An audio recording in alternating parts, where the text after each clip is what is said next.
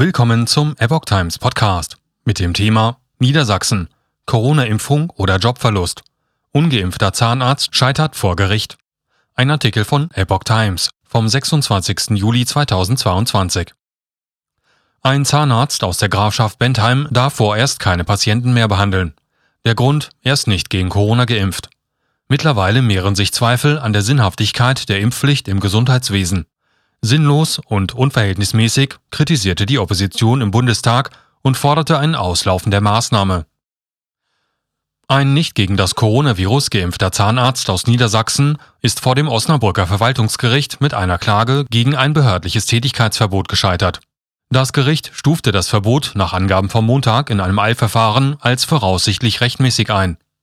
Nach Gerichtsangaben hatte der ungeimpfte Mediziner dem zuständigen Landkreis bis zum Stichtag am 15. März keinen Impf- oder genesenen Nachweis vorgelegt und war daraufhin mit einem Tätigkeitsverbot belegt worden. Dagegen ging er per Eilverfahren vor. Darin argumentierte er, dass Zahnärzte von der Impfpflicht für Beschäftigte aus dem Gesundheitssektor nicht erfasst seien. Außerdem gebe es nach dem Arzneimittelgesetz keine zugelassenen Impfstoffe gegen das Coronavirus. Sämtliche Argumentationen des Mannes wies das Gericht zurück.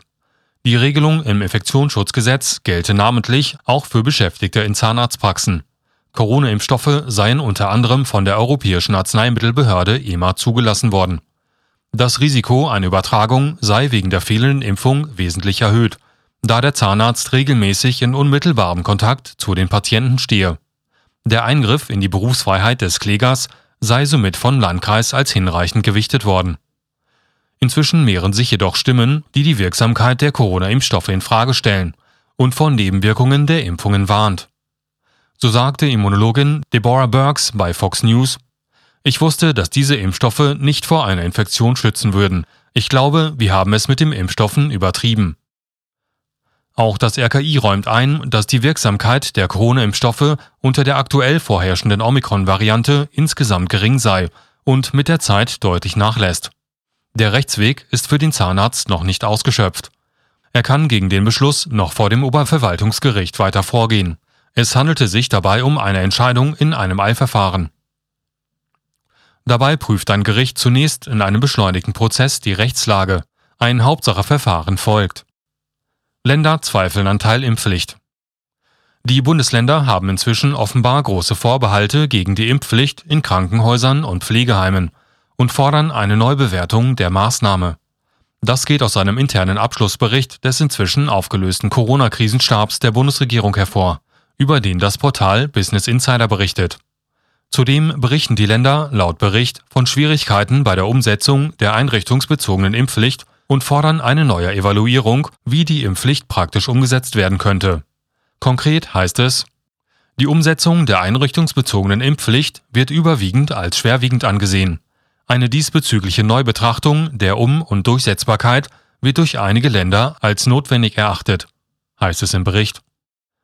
Nachdem die allgemeine Impfpflicht gescheitert war, trat am 16. März 2022 die einrichtungsbezogene Impfpflicht in Kraft, die auf den 31. Dezember 2022 befristet wurde. Demnach müssen sich alle Menschen, die in medizinischen und pflegerischen Einrichtungen arbeiten, gegen das Coronavirus impfen lassen. Opposition für Auslaufen der Impfpflicht im Gesundheitswesen. Die Opposition im Bundestag spricht sich gegen eine Verlängerung der einrichtungsbezogenen Impfpflicht aus, die am 31. Dezember ausläuft.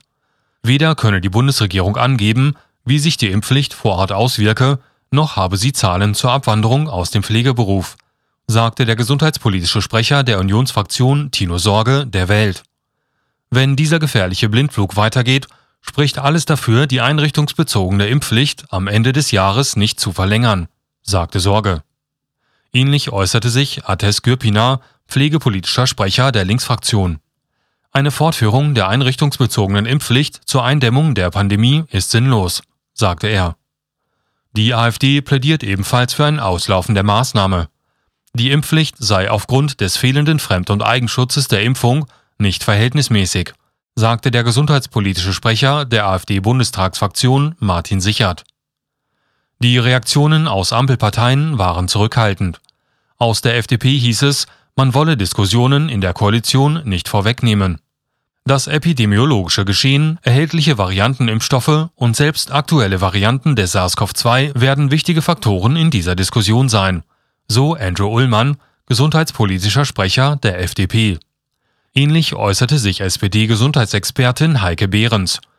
Diese Frage werden wir zu gegebener Zeit in der Koalition diskutieren, sagte sie.